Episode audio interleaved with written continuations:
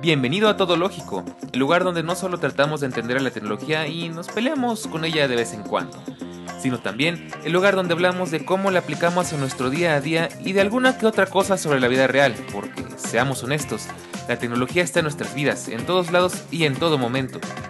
No hablaremos de cosas técnicas porque de eso ya hay mucho en todos lados.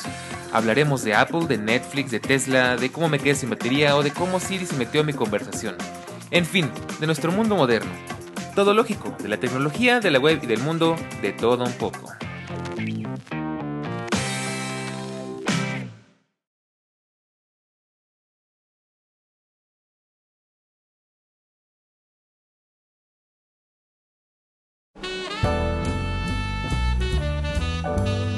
Ya hemos hablado de cuáles son los gadgets que más uso en mi día a día, pero ¿qué sería de los gadgets sin las aplicaciones?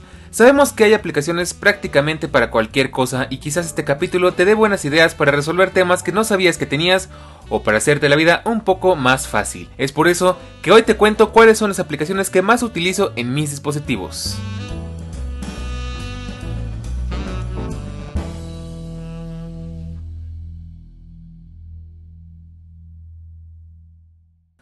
Pues bien, damas y caballeros, niños y niñas, ya es miércoles, una semana más y como siempre aquí estamos para platicar de un tema tecnológico. Eh, aquí ya me estaba a punto de fusilar el, la intro de Fuera de Bitácora para la comunidad tecnológica de Internet. Pero bueno, tú sabes que no, yo sabes que como siempre te digo es un placer, es un gusto, es un honor, es una es una delicia, es una hermosura, es una preciosura volver a verte por acá. Y si es tu primera vez te invito a que te quedes porque hoy vamos a platicar, como ya escuchaste en la introducción de la introducción, ¿Cuáles son las aplicaciones que más utilizo en todos mis dispositivos? Dígase Mac, iPad, iPhone, Apple Watch, inclusive eh, Apple TV no lo meto porque realmente es demasiado básico. Pero hoy vamos a platicar de todo esto y quizás te dé alguna que otra idea. Tal vez eh, encuentres una aplicación interesante. Irás descubriendo que soy una persona muy minimalista, muy básica. No uso muchas aplicaciones este, extrañas ni nada. Pero pues puede ser que algo de esto te sirva. Pero como siempre, también antes de comenzar, te invito a que si no has escuchado los capítulos anteriores, los escuches. La semana pasada estuvimos hablando de qué es un iPad o bueno, qué hace tan interesante al iPad. Ya voy a brincarme el, pitido de la censura. Mejor yo lo censuro. Eh, y el antepasado estuvimos hablando de iPhone. Bueno, todo lo que se presentó en el Apple, en el Apple Event ante antepasado estuvimos hablando de qué pasa y si me abro un OnlyFans. Entonces te invito a que lo vayas a checar, estoy seguro que algo te puede interesar si no lo has escuchado y si ya lo escuchaste, por favor compártelo para que más personas lo escuchen como siempre digo. Tengo que dejar de como siempre digo, tengo que dejar de decir como siempre digo, pero como siempre digo, bueno, tú me entiendes. Eh, te invito a que lo compartas porque como bueno, como buen creador de contenido, pues el hecho de que vea que más personas nos escuchan, que nuestro contenido se comparte y que se disfruta es un gran motivador para nosotros. De todas formas, yo espero seguir aquí semana tras semana hasta que no aguante más. Bueno, no es la idea, pero eh, ya tengo planeados el cierre de temporada. Todavía nos quedan unos cuantos capítulos y no te preocupes porque cerramos y regresamos rapidísimo. Pero ese no es el tema del día de hoy. Así que una última cosa, just one more thing, antes de que vayamos al tema. Por favor, jóvenes, señores, señoras, chicos, chicas, a todo aquel que nos esté escuchando desde Apple Podcast, por favor, los invito a que dejen su valoración o su reseña como ustedes consideren en la aplicación de Apple Podcast, obviamente sobre todo lógico. Porque eso nos ayuda mucho a tener más visibilidad, también me ayuda mucho a saber qué es lo que piensan, qué es lo que opinan de todo lo que se platica aquí. Y la verdad es que eh, me preocupa un poco porque sigo sin ver que nadie comente, que nadie aporte y la verdad me interesa muchísimo saber qué pasa, saber qué opinan. Y pues sí, no te lo voy a negar, pues que, me ayuden comentando para que pues el podcast tenga un poquito más de visibilidad. En fin, eh, ya ha pasado el, spam típico y acostumbrado. Ahora sí vamos a platicar de todas las aplicaciones que tengo en mis dispositivos. Como ya te decía, tengo eh, listadas aquí aplicaciones de Mac, de iPad, una que otra de Windows, iPhone y de Apple Watch. Aunque de Apple Watch es medio comodín, ya te voy a explicar por qué. Voy a tratar, eh, también te aclaro, posiblemente se repitan algunas, pero es que yo eh, soy una persona muy unificada. En todos mis dispositivos trato de tener más o menos lo mismo para que no sienta tanto el cambio, para que no tenga que recurrir a otros si ya estoy usando uno, por decirte algo. Eh, si ya estoy trabajando en mi iPhone y necesitaba checar algo de Notion, por decirte algo, pues preferiría tenerlo en iPhone y no tener que sacar el iPad o tener que irme a la versión web. Entonces, esa es la idea. Y también vamos a obviar algunas aplicaciones muy básicas como las redes sociales, como los streaming, porque además pues varía mucho lo streaming. Sé que todavía les debo el capítulo de, de los... Em, de las aplicaciones de streaming, de Netflix, HBO Max, eh, Paramount Plus, Star Plus, em, y todo eso lo sigo trabajando, no se preocupen, espero muy pronto tenerlo ya listo. Y bueno, pues vamos a platicar. Eh, vamos a empezar por Mac. ¿Qué aplicaciones tengo en mi Mac? La verdad es que son bastante pocas. De hecho, hace rato me sorprendí de lo pocas aplicaciones que uso en Mac. Eh, tengo que confesar, bueno, no es confesión, más bien es aclaración. Como tú recordarás, de hecho, mm, cada vez que menciono el Mac, te digo que ya nada más lo uso para cosas muy puntuales, entre ellas para grabar este podcast. Eh, poco más, ya no edito videos, aunque tengo por ahí pendientes algunos. Y pues edición de textos, em, eh, ahora sí que gestión de, gestión de archivos, cosas muy simples. Alguna que otra vez me gusta más navegar en la web aquí, pero pues por este por practicidad mejor ocupo el iPad o el iPhone. Entonces, ¿qué aplicaciones utilizo en mi Mac y hacen tantos rodeos? Primero que nada, tengo una que es creo que la que más me ha servido desde hace muchos años. Esta aplicación ha sobrevivido al paso de los años, creo que la tengo casi desde que saqué mi MacBook, desde el 2013 y es YouTube to MP3 de Media Human. Esta es una aplicación que en Windows existe, la verdad es que Mac tiene un gran problema con eso porque Windows tiene un sinfín de soluciones para este tema. ¿Y qué es lo que hace? Pues descargar pistas de audio de YouTube o de algunas otras aplicaciones que, bueno, de algunos otros sitios web que tengan audio. Eh, en, en, Windows, pues claro está, tenemos a Catcher en Mac es muy complicado conseguir una aplicación que descargue el audio o incluso el video. De hecho, sobre todo el video creo que es complicadísimo. Hay algunas, pero son muy malas, este, son muy inseguras en el sentido de que fallan mucho, te, te piden que pagues. Eso duele y duele mucho, creo que es de las cosas que más extraño de Windows. Imagínate, después de tantos años de utilizar Mac OS, aún lo echo de menos. Y pues esta es la mejor solución que encontré, pero es una excelente aplicación porque, vaya, es muy completa, es muy confiable, es muy rápida, muy sencilla de utilizar. No le pide nada, es gratis, entonces la verdad está súper bien. Lo único que me gustaría es que me dejara, bueno, que me permitiera descargar video también. Pero de nuevo hay, y de hecho Media Human tiene su descarga, bueno, su descargador, no sé si diga bien, eh, descargador de video. Pero sí, ese sí está feo, la verdad. Entonces, no te preocupes, de todas formas, no, si no quieres tomar nota o no puedes tomar nota, todas estas aplicaciones listadas las vas a encontrar en la descripción de este podcast. Pasando a otra aplicación, esta aplicación es de las que vas a encontrar absolutamente en todos mis dispositivos y ya la mencioné hace un momento y es Notion. ¿Qué es Notion? Para quienes no lo sepan, pues es un gestor, digamos, es que es una, es una aplicación hiperpotente, compleja e interesante en la que básicamente puedes hacer cosas desde, como lo dice su nombre, hacer notas, eh, hacer documentos, hasta cosas mucho más complejas como crear tu base de datos, crear tu página web. De hecho, yo utilizo Notion para mostrarle la lista de espera a mis clientes de, la, de, lo, del de lo arte digital. Entonces, puedes hacer páginas públicas para que la gente entre y las vea sin necesidad de que hagan login, sin necesidad de que tengan una aplicación instalada. Y también puedes hacer colaboraciones. Ahí sin estas que la gente esté eh, registrada en Notion. Pero la verdad es que es una aplicación hiper completa. Yo sé la verdad es que me falta muchísimo por aprender de Notion, es algo que adopté hace relativamente poco tiempo, pero la verdad es que es una muy buena aplicación, sé de verdad que hay gente que hace de todo. Así como para darte un ejemplo, eh, pues sé que hay gente que almacenó absolutamente todos los manuales de su coche, los sitios para encontrar refacciones, eh, por decirte un, ejemplo, sé que hay gente que tiene toda su base de datos en Notion, que tiene flujos de trabajo, que tiene cosas increíbles, la verdad es que es una aplicación hiperpotente me gustaría explicártelo más detalle, pero la verdad es que como te digo, no la termino de conocer por completo, apenas estoy dando mis primeros pasos. Quizás quien te podría explicar mejor, pues es, eh, como siempre, Eric, un saludo. Creo que no hay, no hay podcast en el que no te mencione, pero pues es que eres, ya sabes, pues eres un, un conocedor de todo este asunto y pues un amigo muy querido, entonces pues es natural, ¿no? Pasando a otra aplicación. Otra que te voy a recomendar bastante, sobre todo si tienes Mac OS. Ojo, aquí aclarar, Notion está para todas las plataformas. No importa si tienes Mac, Windows, iPhone, Android o lo que sea, está disponible. Pero ahora sí, pasando a Onyx. Onyx es una aplicación que te voy a recomendar bastante si tienes Mac OS. No importa qué versión de, de Mac OS tengas, no importa cuál Mac tengas. Es una muy buena aplicación de mantenimiento. Y pues, ¿qué es lo que hace Onyx? Básicamente es una aplicación, como ya te decía, que da mantenimiento de software a tu equipo. Eh, si tú más o menos llevas un buen tiempo usando Mac, te darás cuenta de que a pesar de que es un sistema muy estable, muy seguro y muy confiable, no está exento de fallas. Y de vez en cuando se puede poner muy lento, puede tener demasiado caché, puede tener alguno que otro error. Y para esto nos sirve esta aplicación. Básicamente le da una limpieza completa al caché, le da un mantenimiento, reescribe, bueno, limpia los scripts. Y todo es muy seguro porque tú puedes ajustar qué mover y qué no mover. Y también la aplicación ya viene por defecto para hacer lo básico indispensable. Es como digamos que la, la, versión de Mac de lo que sería desfragmentar el disco, pero aquí no es necesario. Es otra, es una forma mejor de ayudarle a tu Mac a trabajar bien. Y tengo que decirte que sirve y sirve bastante, sobre todo cuando tienes una Mac que ya está muy llena de cosas o que ya llevas muchísimo tiempo sin actualizarla o sin restaurarla o sin darle mantenimiento justamente. Y al final, de hecho, hay una aplicación que es muy recomendada, yo no la recomiendo porque no me gusta pagar, pero hay una aplicación que recomiendan muchísimo que es la de... Eh, ay, déjame ver, Clean My Mac me parece. Ajá, sí, no me estoy equivocando, es Clean My Mac y es una muy buena aplicación, pero la verdad es que tiene un costo y... Vamos, Onyx de hecho es muy bueno, tiene herramientas muy útiles.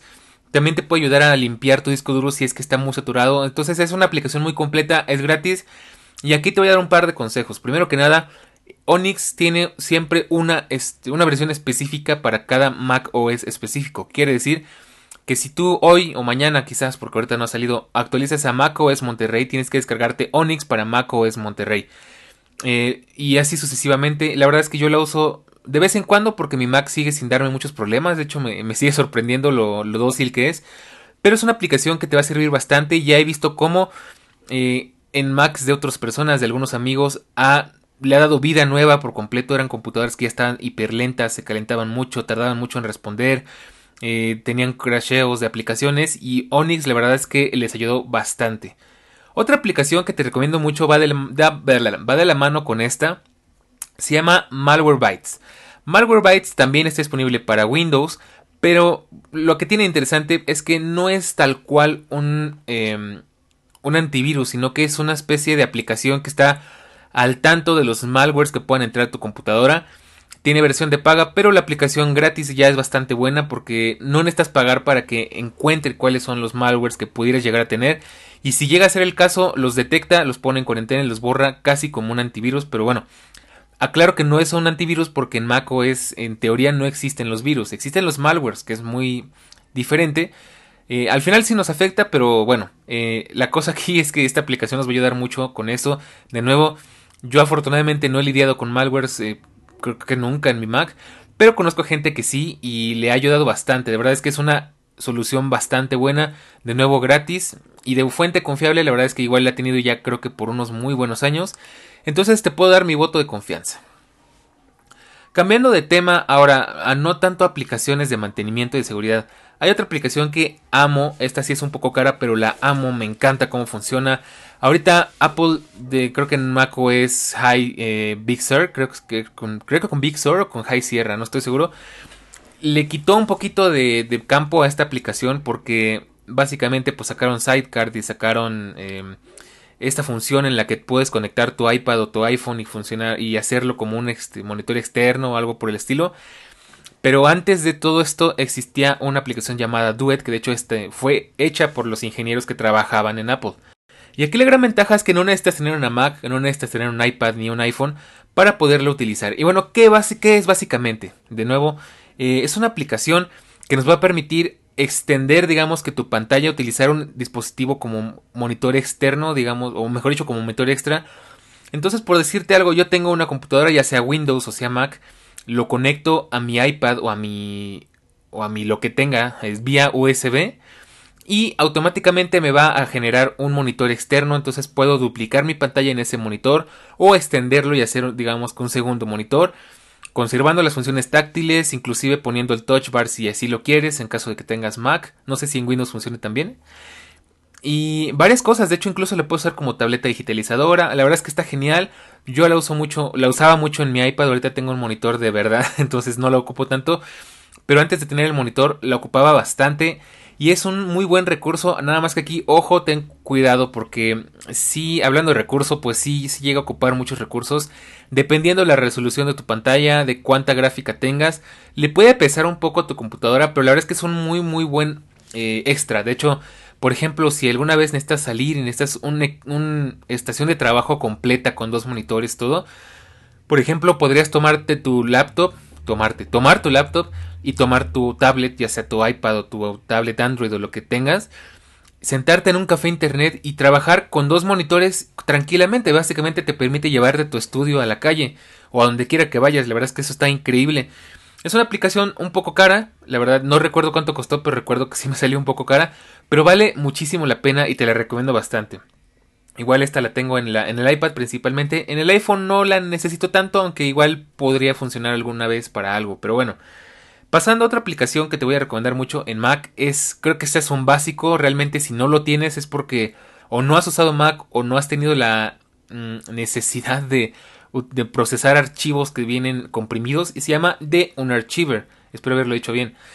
Esta aplicación es básica y no tiene mucha ciencia, realmente de lo que se trata es que te ayuda ya sea a descomprimir, a descomprimir archivos en RAR, porque Mac OS no procesa archivos en RAR, a descomprimir archivos en zip y pues eh, a revisar pues qué es lo que tiene. De hecho esta aplicación también está para iPad. No te lo voy a decir en iPad porque ya no la uso.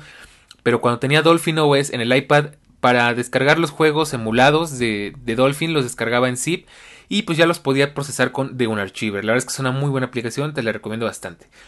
Otra más que no puede faltar y esta es igual de las que van a estar en todos mis dispositivos sin lugar a dudas, incluido el Apple Watch, es Telegram. Telegram es una excelente aplicación.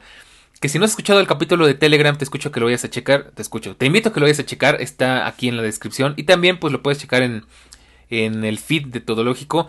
Es una aplicación potentísima de mensajería. Ya deberías de saberlo. Muchísimo mejor que WhatsApp. Por favor, dejen de usar WhatsApp por todo lo que más quieran. Y la gran ventaja que tiene esta aplicación es que la puedes descargar y utilizar en prácticamente todos lados o inclusive si no quieres descargarla puedes abrirla vía web y te va a cargar absolutamente todo, los chats, los archivos, tus documentos, tus grupos, absolutamente todo, lo puedes usar inclusive como una nube. Y la verdad es que en Mac se, funciona, eh, se, eh, ay Dios, perdón, ando un poco disléxico hoy.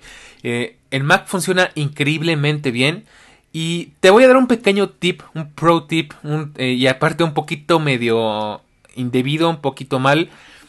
Eh, pero hay algo que quizás tú sepas si ya usabas Telegram, y es que Apple eh, como que suele capar las aplicaciones de Telegram. O sea, ¿a qué me refiero? Pues a Apple no le gusta que consumas contenido em, delicado de en tus dispositivos. Dígase, es que no quiero poner el capítulo como como explícito. Pero bueno, dígase que contenido para mayores de edad, por decirte algo, ¿no? En, este caso te voy a recomendar siempre que si tú quieres consumir ese contenido, yo sé que es, digo aquí, tómalo como tú lo quieras tomar, es bajo tu responsabilidad. Pero en Telegram hay canales para todo y algunos de esos canales incluyen arte, incluyen contenido, sí ya sabes de qué estoy hablando, del contenido más 18. Si tú quieres consumir ese contenido o ya lo consumes y te preocupa o te molesta que Apple eh, bloquee esos canales porque eso es lo que hace, te voy a dar una opción y es que descargues Telegram directamente de la web, no de la App Store y así vas a poder consumir contenido sin mayor problema. Aunque eh, si nos ponemos más técnicos, lo puedes hacer incluso en el iPhone o en el iPad sí, eh, sí haces unas cuantas cosillas, pero bueno, eso es para otro podcast. Entonces es lo que te puedo recomendar, que descargues Telegram, pero que lo descargues directamente de la web para que no pierdas funciones. Porque igual hay veces que son canales que no tienen nada de malo, pero alguien nos reportó y Apple no te deja verlos aunque no tengan nada de malo. Entonces es una opción que te recomiendo. ¿Qué más tengo en mi Mac? Pues WhatsApp web, porque no me queda de otra. La verdad es que odio WhatsApp y lo sabes. Pero bueno, no me queda otra y no tiene mucha ciencia. Es una aplicación de mensajería. No creo que no la conozcas, pero bueno, en fin. Otra aplicación que siempre tengo, igual creo que ya en todos mis dispositivos, es Edge, aunque yo uso siempre Safari. De hecho, aquí te puedo recomendar el capítulo de Freddy Bitácora donde hablan de eh, Chrome versus Edge. La verdad yo uso Edge de vez en cuando, sobre todo cuando se trata de hacer cosas que, mm, que requieren, digamos que la base de Chrome. Yo no me gusta usar Chrome, siento que es una aplicación muy sobrevalorada, muy pesada, eh, con muchas limitaciones, con muchos problemas de seguridad. En todo caso uso Edge, aunque la mayoría de las veces uso Safari.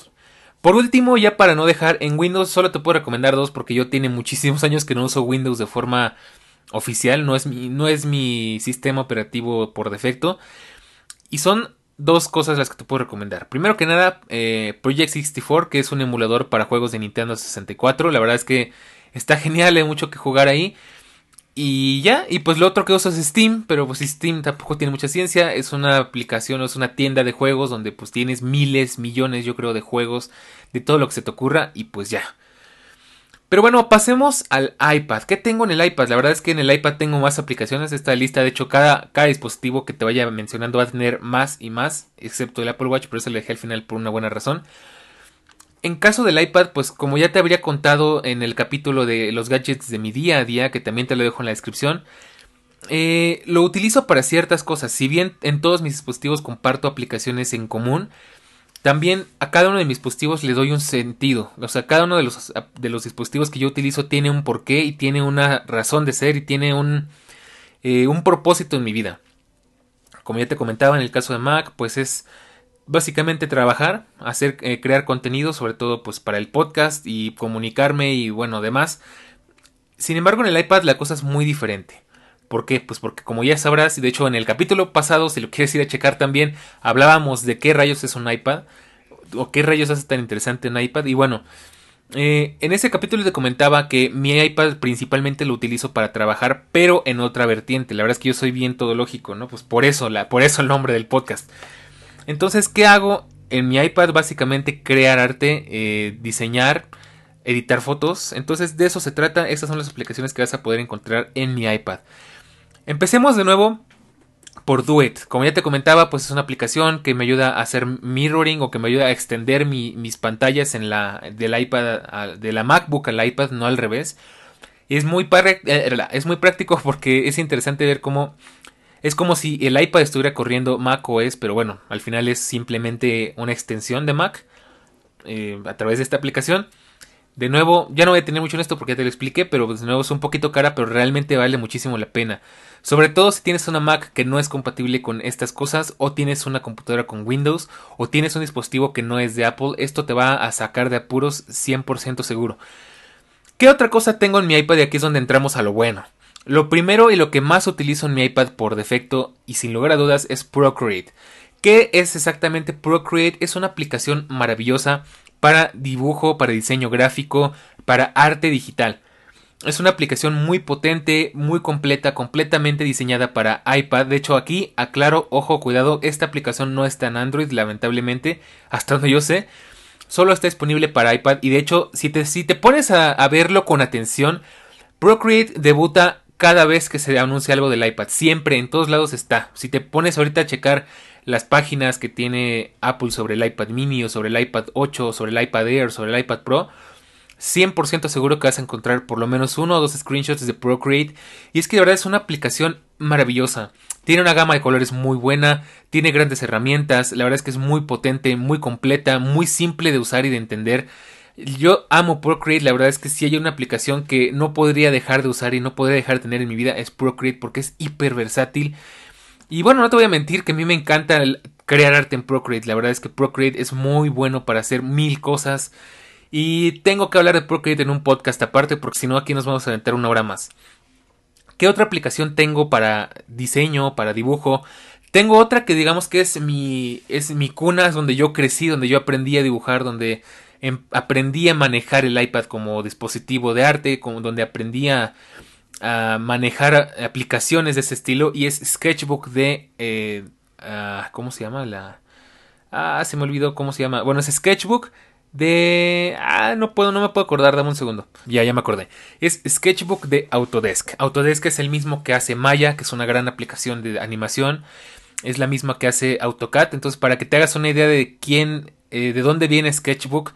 Y es una muy buena aplicación. De hecho, tengo que decir que yo esta aplicación la usaba desde hace muchísimos años, desde hace mucho antes de que Procreate existiera. Inclusive desde antes de que el iPad fuera considerada una herramienta de diseño. Y lamentablemente a mí me tocó pagar y ya después la hicieron gratis. Y mejoró por un lado y empeoró por otro lado, pero pues eso es lo que yo utilizaba y la verdad es que es una aplicación muy buena, muy completa, muy capaz Si quieres aprender a dibujar y no quieres invertir en una aplicación, Sketchbook es una excelente opción. Y además, como su nombre lo dice, es Sketchbook, o sea, es un libro de bosquejos. Un cuaderno de, una, un, un cuaderno de bosquejos, nota de bosquejos, ¿tú me entiendes? Entonces es muy fluido, es muy rápido, tiene muchas opciones, no va a ser igual de potente que Procreate y no te van a salir las cosas igual de limpias, igual de profesionales que en Procreate. Pero es una excelente aplicación, por lo menos yo creo que para empezar. Ya después podrías ir explorando otras opciones y eso es lo que me lleva a la siguiente aplicación que de hecho tengo pendiente de aprender a utilizar, que es Affinity Designer. Esta aplicación creo que en cuanto a aplicaciones para dibujar en iPad sin ser de Adobe, es de las mejores que te puedes encontrar, muchísimo más compleja, potente y capaz. Aquí ya puedes hacer vectores. Sé que si no entiendes mucho esto parece que te estoy hablando en chino, yo lo sé, no voy a tener en esto porque todo lógico no es un lugar para hablar de cosas técnicas, porque como ya sabes, de eso ya hay mucho en todos lados. Hablaremos de... bueno ya. Entonces, Affinity Designer es una aplicación hiper potente, hiper completa no sé si es igual de buena o igual de potente que Adobe Photoshop o Adobe Illustrator, no lo sé porque yo no lo he probado, pero por lo que he podido ver, la verdad es que es una cosa hiper increíble, muy potente, muy compleja, creo que ya lo dije como tres veces. Y es que la verdad lo digo porque me tiene todavía un poco confundido la cantidad de cosas que tiene. Si algo es lo que no tiene Affinity Designer es que no es muy simple y no es muy intuitiva. La verdad es que hay que, hay que tomar cursos, hay que ver tutoriales y hay que más o menos entender cómo rayos usarla, porque la verdad sí es bastante compleja y a veces puede llegar a ser hasta confusa. Pero es una muy buena aplicación, igual es un poquito cara, pero más cara que Procreate, me queda claro, Procreate es un regalo, cuesta 200 pesos mexicanos, 10 dólares más o menos por ahí, la verdad es que es un regalo. Affinity Designer cuesta un poquito más, yo la agarré en oferta en 250 dólares, como 15, ¿cuánto será? Como 12 dólares y medio por ahí. Pero generalmente está en 500 pesos, o sea, eh, 25 dólares, si no me falla. Sí, creo que por ahí.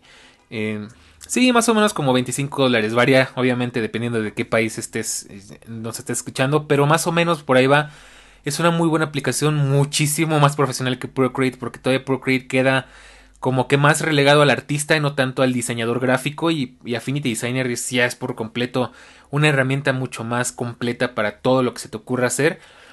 Inclusive ya yo creo que ya entra en diseño web, diseño de, afiches, este, para hacer, no sé, videojuegos, cosas por el estilo. Nada más que bueno, esas son las tres aplicaciones que tengo principalmente y aquí te las voy a acomodar en precio y ahorita también te las acomodo en, en potencia. Si nos vamos por precios, pues claramente Sketchbook sería el primer lugar porque es gratis. De ahí sigue Procreate porque es muy barata realmente. Yo te puedo decir, bueno, a mí me regalaron, pero ya lo hubiera pagado como 10 veces en todo lo que he vendido y Affinity Designer. La verdad es que es carita, pero vale mucho la pena. Ahora, si nos vamos a nivel de complejidad, Affinity Designer es el más completo y el más complejo. De ahí nos sigue Procreate y de ahí sigue Sketchbook Pro. Sí, creo que se llama Pro. No, sé si, ya no se llama así, pero bueno, Sketchbook, digamos, ¿no? Ahora pasemos a otra, a otra faceta de mi, uso en el iPad. Ya pasamos por los, programas para crear, para crear diseños, para crear arte. Y ahora nos vamos a lo que es edición de fotos, ajustes y demás. En primer lugar tengo Pixelmator Photo. Aquí, ojo, tengo que aclarar mucho cuidado porque el Pixelmator de Mac OS es una maravilla. La verdad es que es hermoso, es increíble, muy versátil, muy simple de utilizar. Y compite fuertemente con Adobe Photoshop. Pero mucho cuidado porque en el iPad sí hay Pixelmator, pero es una versión recortada. Y Pixelmator Photo ni siquiera es la mitad de lo que es el Pixelmator de macOS porque, como su nombre lo indica, Pixelmator Photo solamente está aquí para ayudarnos a editar fotografías. Para hacer ajustes de color, para hacer ajustes, eh, digamos, para hacer correcciones, para ajustar... Bueno, es que no me quiero poner técnico, pero básicamente para eso te va a servir, ¿no? Si quieres eh, editar una foto en RAW, que es algo que afortunadamente yo ya he experimentado.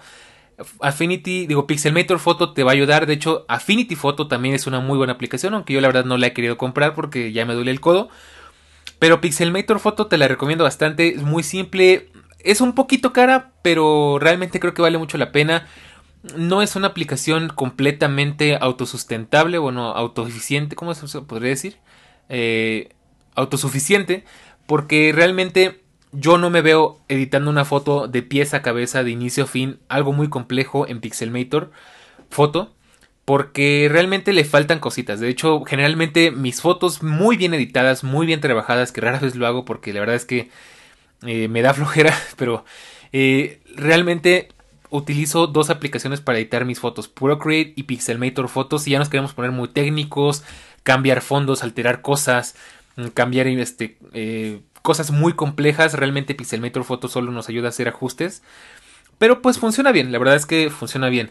Sin embargo, como te decía, no es autosuficiente y también utilizo otra aplicación que me ayuda bastante cuando Pixelmator Photo se me queda corto y es Snapseed. Snapseed es una aplicación completamente gratis, aunque ojo porque es de Google y quizás no te guste porque puede ser que utilicen tus fotos para algo. Eh, pero bueno, tenemos esa opción que también es Snapseed y Snapseed es muy buena porque si bien no nos va a dejar hacer los ajustes al nivel de complejidad que nos deja Pixelmator Photo, sí nos deja hacer otro tipo de retoques como eh, seleccionar eh, eh, partes muy específicas de la foto para cambiarles luz, contraste, exposición y demás, para hacer efectos de desenfoque, para cambiar perspectivas, para, para hacer recortes, para añadir inclusive efectos, no sé, cositas como que más como para Instagram o algo así. Igual a veces lo uso, sí, he visto, sí me he visto la necesidad inclusive de usar los tres, de usar Affinity, digo, Pixelmator Photo, Sketchbook, ay Dios, ya me hice bolas, otra vez. Pixelmator Photo, Procreate y, Snapseed a la vez, las he usado para editar una misma foto. Yo sé que no es lo, ideal y para eso debería de usar Adobe o, o, o Affinity Photo, pero es lo que tengo y así es como lo hago. Y la verdad es que, bueno, a mí me funciona porque no tengo que aprender a usar nada más, ¿no? Yo sé, de nuevo, que no es lo más profesional, pero pues es lo que a mí me sirve. ¿Qué otra cosa tengo ya para cerrar lo de las fotos? Tengo Prisma, que es una aplicación que estuvo muy de moda por allá 2016, que nos sirve para meter filtros, pero son filtros muy interesantes porque no solo se trata de cambiar colores o de suavizar la piel o cosas así. Son filtros muy divertidos que nos pueden dar em, efectos. ¿Cómo, ¿Cómo te lo puedo explicar? Imagínate que tenemos una foto de una flor y la flor es rosa con, con, con verde, ¿no? Por decirte algo. Bueno, pues en, en Prisma lo que podemos hacer es darle el efecto, por ejemplo, de que la, flor fue dibujada a lápiz o de que está en, una, en un ambiente de cómic o de que quizás está eh, pixelada o está hecha en blanco y negro. O sea, hay miles de formas en las que puedes este, cambiarle la perspectiva o cambiarle la apariencia a través de Prisma. ¿Y yo para qué uso Prisma? Principalmente para darle un, un efecto extra a mis dibujos. Entonces, generalmente pues hago unos dibujos con, eh, con cierto nivel de complejidad. De hecho, para algunos funciona bien y para otros no tanto. Pero si, digamos, hago un dibujo con, con, bordes en negro, con colores y sombras, pero son sombras, sólidas, con detallitos y demás y todo, y el fondo. Eh, Prisma la verdad es que me gusta porque le añade detalle, le añade vida dependiendo de qué se trata y lo puede hacer más divertido, lo puede hacer más interesante y pues eso funciona para muchísimas cosas. Prisma tiene su versión gratis, pero pues tiene sus limitaciones y también está la versión de suscripción anual. Es un poquito cara, yo la conseguí gratis y pues la verdad es que ya me acostumbro a usarla, entonces creo que sí volvería a pagar por la suscripción anual. Pero la puedes probar gratis y la verdad es que está genial, te la recomiendo mucho si quieres hacer algo original con tus fotos, con tus ilustraciones, yo qué sé. Última cosa, eh, que también utilizo para jugar un poquito con mis dibujos, imágenes y demás es Pixel Art Cam, que esta ya le había mencionado en el capítulo pasado donde hablamos del iPad. Y esta no tiene mucha ciencia, como dice su nombre, es para pixelar fotos, para hacerlas en bits, digamos como si fueran de videojuego. Es divertida porque pues digamos que puedes convertir una foto común y corriente en una especie de, de imagen de videojuego antiguo. Entonces ya sabrás tú qué, qué, de qué utilidad le puedes encontrar, qué uso le puedes dar. Y nada, pues esas son las aplicaciones que tengo por, en lo que se refiere a foto. Pero la cosa no acaba aquí. ¿Qué otras aplicaciones uso en el iPad? Y aquí ya nos vamos un poquito más a productividad. Pues primero, eh, algo muy importante, yo utilizo Docu Reader de vez en cuando. Eh, porque el iPad sigue teniendo unas cuantas limitaciones en cuanto a abrir archivos. Y, esta es una de esas. Hay algunos archivos que vienen protegidos con clave y el iPad no te permite abrirlos. O sea, algunos te permite meter la clave, pero no te permite abrirlos. Como suele pasar, por ejemplo, con los estados de cuenta del banco, con algún documento confidencial o algo por el estilo.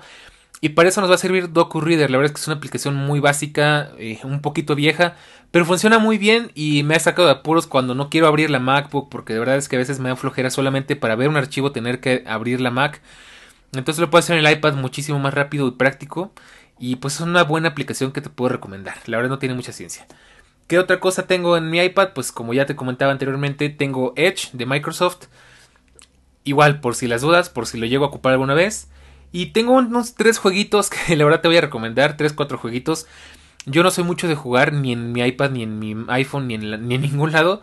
Salvo en la Nintendo Wii de vez en cuando. Pero bueno. ¿Qué, juegos te puedo recomendar que yo tengo? Pues aquí te empezamos por dos que son de Apple Arcade. Que si no lo has usado, pues te recomiendo que le eches un vistazo. Porque luego hay juegos muy buenos. Y pues tengo dos, Mini Motorways y Mini Metroways, que es una, son juegos como de estrategia para crear mapas. Eh, digamos que tienes una ciudad y vas a crear las, las autopistas para que esa ciudad funcione. Y pues se trata de que todos lleguen a tiempo a sus lugares y que no haya tráfico y demás. La verdad es que es muy adictivo y es muy entretenido. Eh, y Mini Metroways es lo mismo, pero con líneas de metro. La verdad es que es muy divertido. De nuevo, yo casi no juego, pero cuando llego a jugar, estos juegos son de esos como para matar tiempo, para estar esperando, para cuando no tienes nada que hacer o no, sabes qué rayos hacer y no solo quieres escuchar música y ponerte a hacer algo por, por simple distracción, estos juegos son excelentes. ¿Qué más tengo en mi iPad y tengo pendiente acabar? Y yo sé que mucha gente se va a infartar de que no he podido acabar este juego. GTA San Andrés. De hecho, GTA San Andrés corre a, su super, creo que 120 cuadros en el iPad Pro. La verdad es que es una delicia jugar en este juego. Y ahora más porque podemos jugar con el control de Xbox. Entonces está genial, es casi como tener un Xbox en tu iPad. Lo siento, yo sé que mucha gente se va a infartar, pero yo no he podido terminar eh, GTA San Andrés en el iPad. Ni en ningún lado, nunca lo he podido terminar. Pero lo tengo pendiente, este sí es de paga, es un poquito caro, pero si te gusta GTA, la verdad es que te va a gustar bastante. Y por último, Minecraft. Minecraft, Minecraft Bedrock, creo que se llama. Eh, eh, pues para jugar de vez en cuando, igual ya pasaron mis tiempos de, Minecraft, ya se me pasó la fiebre de Minecraft. Pero pues de vez en cuando está bueno porque además casi todo el mundo tiene Bedrock y puedes jugar entre varias personas sin necesidad de pagar un servidor. Y lo único que no me gusta pues es que no puedes guardar tus mapas. Entonces, eh, bueno, pues qué te puedo decir. Pero bueno, esas son todas las aplicaciones que tengo en mi iPad. Y ya por último, casi para cerrar, vamos a hablar de las que tengo en mi iPhone. Y aquí de nuevo hay muchas, pero voy a irme rapidísimo para que no se nos haga largo este podcast. ¿Qué aplicaciones tengo en mi iPhone? Bueno, pues aquí vamos a empezar desde otro punto de vista, ya que mi iPhone lo utilizo prácticamente para todo y aquí te vas a dar cuenta. Primera cosa que tengo en mi iPhone son mapas. Tengo obviamente Apple Maps, aunque yo no lo uso y no lo recomiendo. Sigue teniendo muchas fallas y no se me, se me sigue siendo un poco eh, poco confiable. Pero bueno, ¿qué utilizo principalmente para navegar en la, en la ciudad, en este bello planeta? Pues tengo Google Maps, que creo que Google Maps es de cajón. Y de la mano tengo Waze. Waze es, eh, bueno, ahorita te voy a explicar cuál es la diferencia entre estas dos. Si manejas, seguramente ya conocerás Waze y si no, déjame eh, presentártelo. Waze es, una, es un mapa centrado precisamente en la gente que conduce y está más o menos pensado como una especie de red social de conductores. Entonces, mm, tú puedes ponerle una dirección y te va a llevar como si fuera Google Maps, pero tiene sus ventajas porque el diseño es mucho más atractivo, es mucho más... Em, ¿cómo decirlo? Pues mucho más bonito y tiene ciertas cositas como que, por ejemplo, como mucha gente está utilizando eh, estas aplicaciones y tiene su cuenta y todo, puedes ver reportes de tráfico en tiempo real, puedes ver avisos, puedes ver si, por ejemplo, hay un bache más adelante, si hay un coche detenido en la calle, si hay policías, si hubo un accidente, si hay manifestaciones, inclusive puedes ver pequeños chats con fotografías, con información que los mismos usuarios dejan y la verdad es que ayuda bastante, sobre todo para fluir mejor por la ciudad e incluso para hacer más seguro tu viaje, para evitar accidentes o, diferentes cuestiones que te pueden afectar.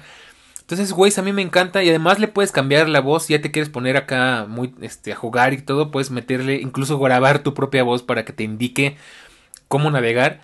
La verdad es que es una aplicación que me encanta, aunque tiene unos pequeños contras que a mí no me gustan. Igual tengo pendiente hacer un podcast hablando 100% de esto.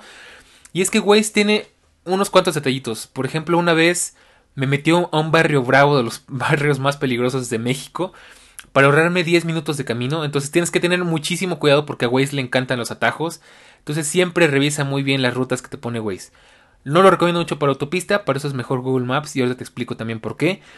Y Waze es que tiene sus vicios. Waze a veces es muy necio y a veces es este te te mete a fuerzas, si tú no lo, si tú no tienes cuidado, te mete por vías de paga, o te mete por callecitas para ahorrarte dos o tres minutos, o te da una vueltezota de 5 o 10 kilómetros extra para ahorrarte unos cuantos minutos. Es lo que no me gusta, depende de tus necesidades, pero a mí no me gusta, yo prefiero ir por vías que ya conozco, por vías principales.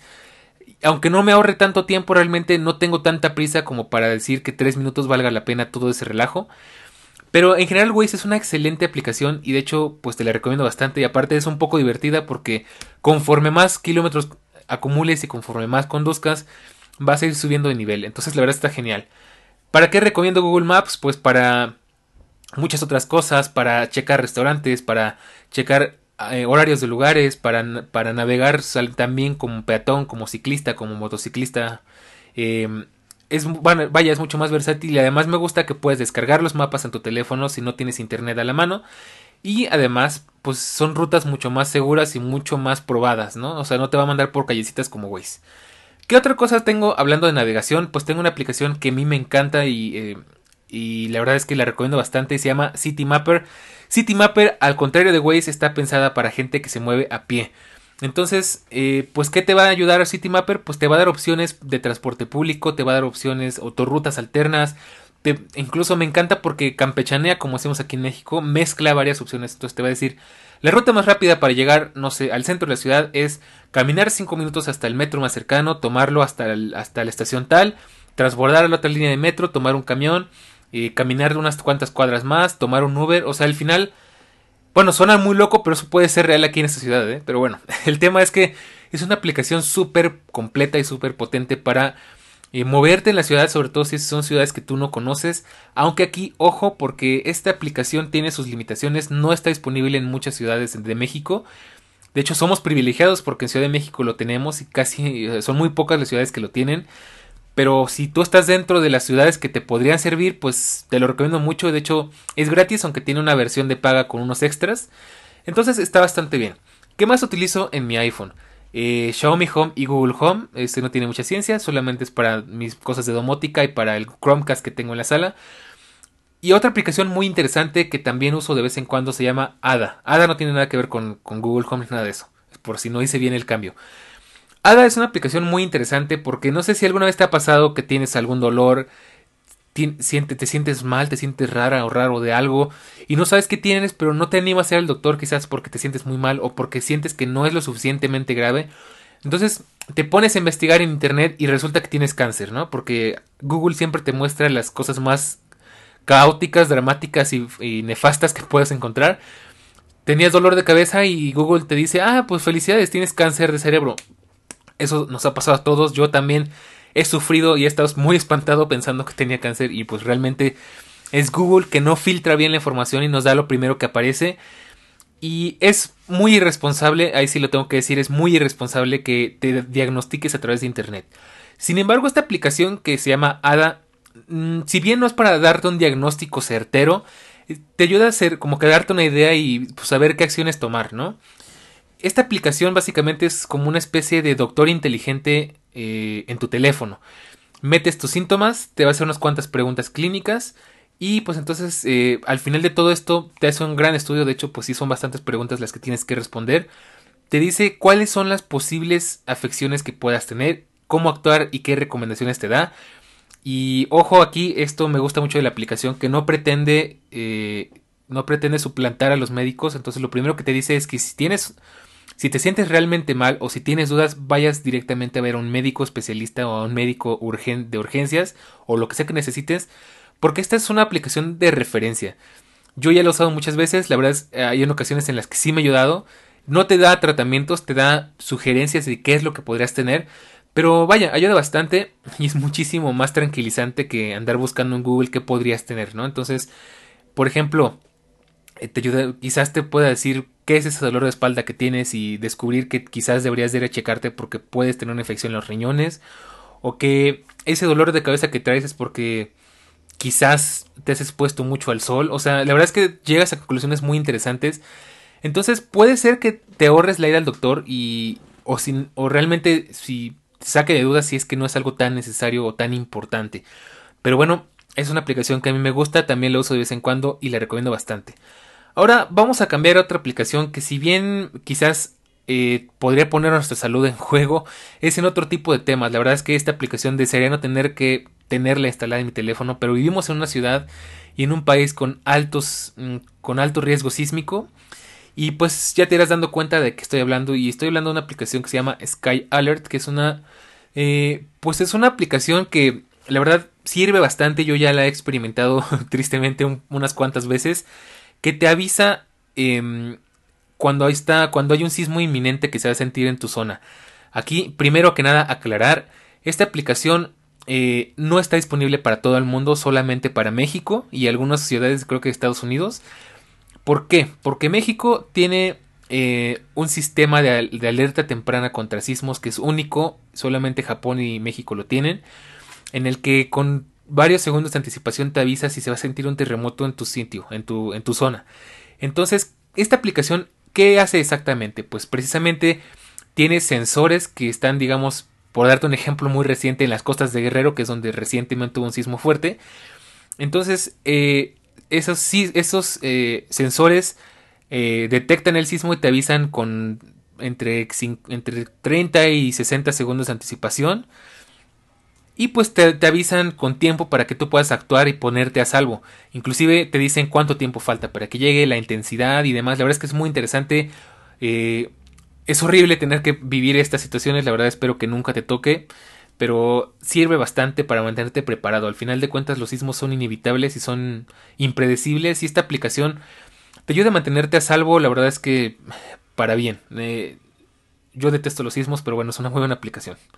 Ahora, tengo otras aplicaciones muy obvias que no voy a mencionar porque eso ya es muy redundante, pero pues por ejemplo tengo Amazon, tengo mis aplicaciones del banco, tengo mis aplicaciones de igual de los streamings de YouTube, eh, Netflix, HBO y todo ese relajo.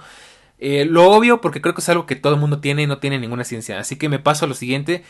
Y es algo que también te puede servir mucho si vives en ciudades donde hay muchos estacionamientos.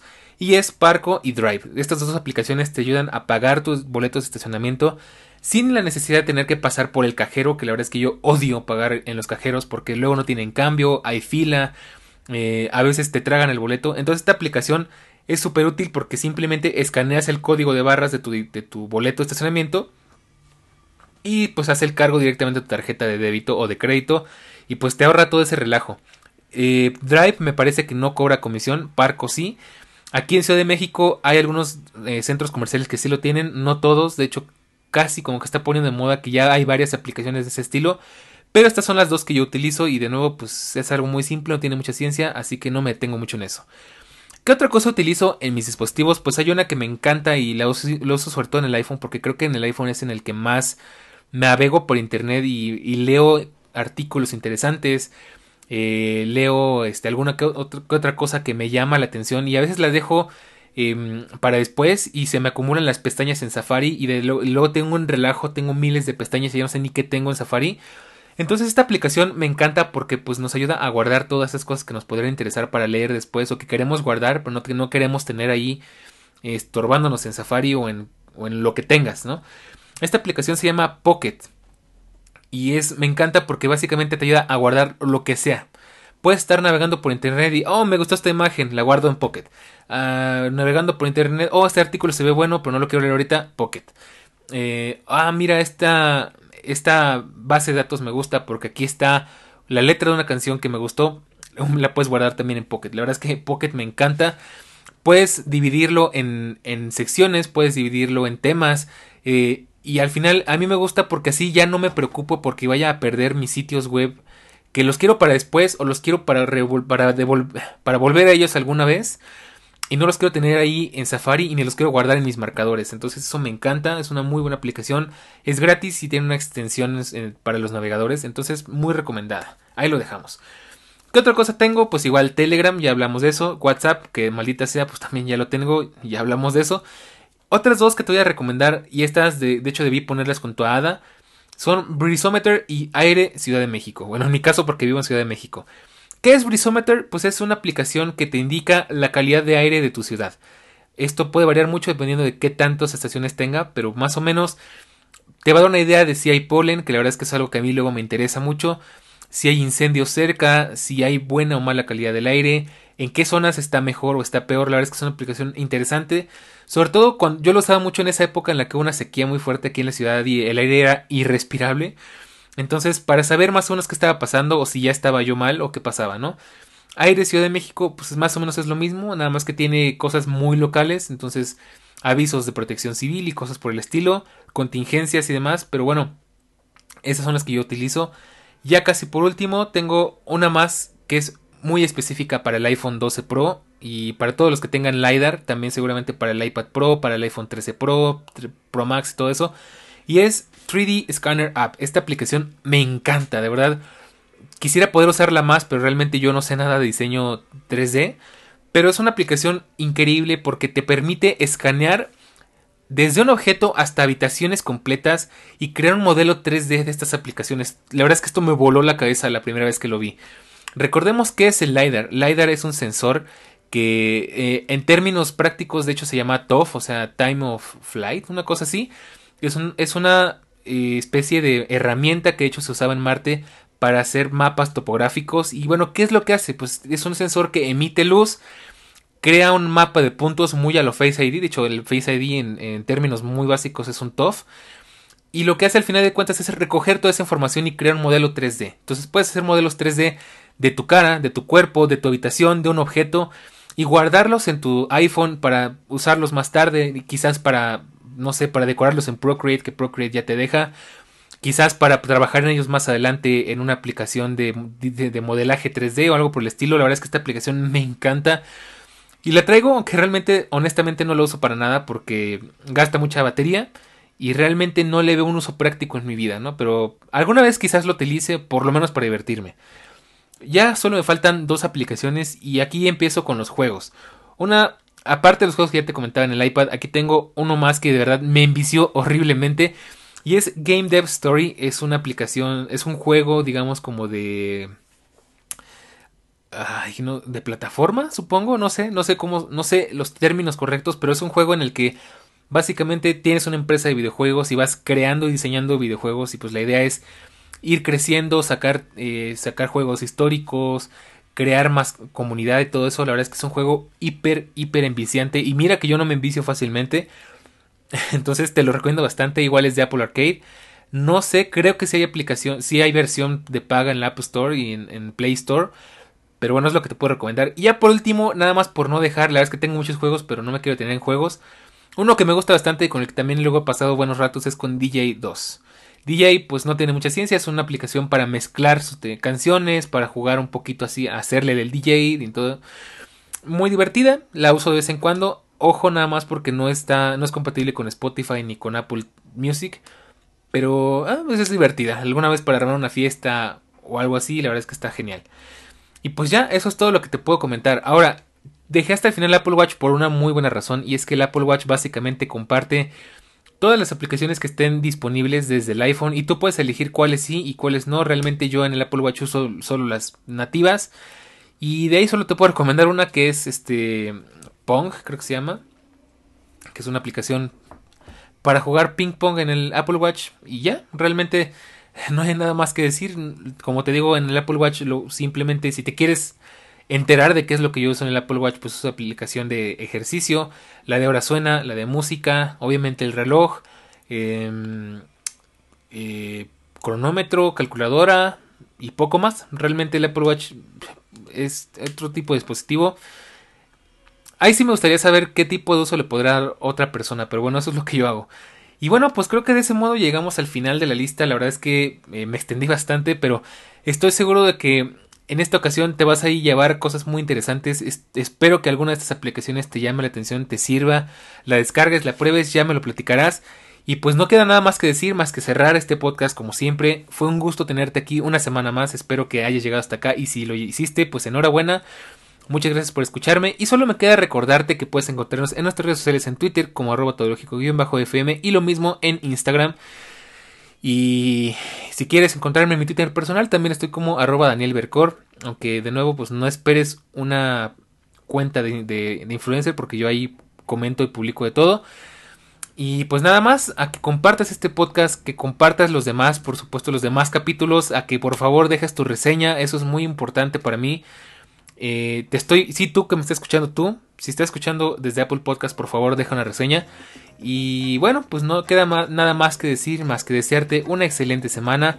Y pues nos vemos la próxima semana porque pues ya sabes, todo lógico de la tecnología, de la web y del mundo, de todo un poco. Cuídate mucho y nos vemos la próxima semana. Chao.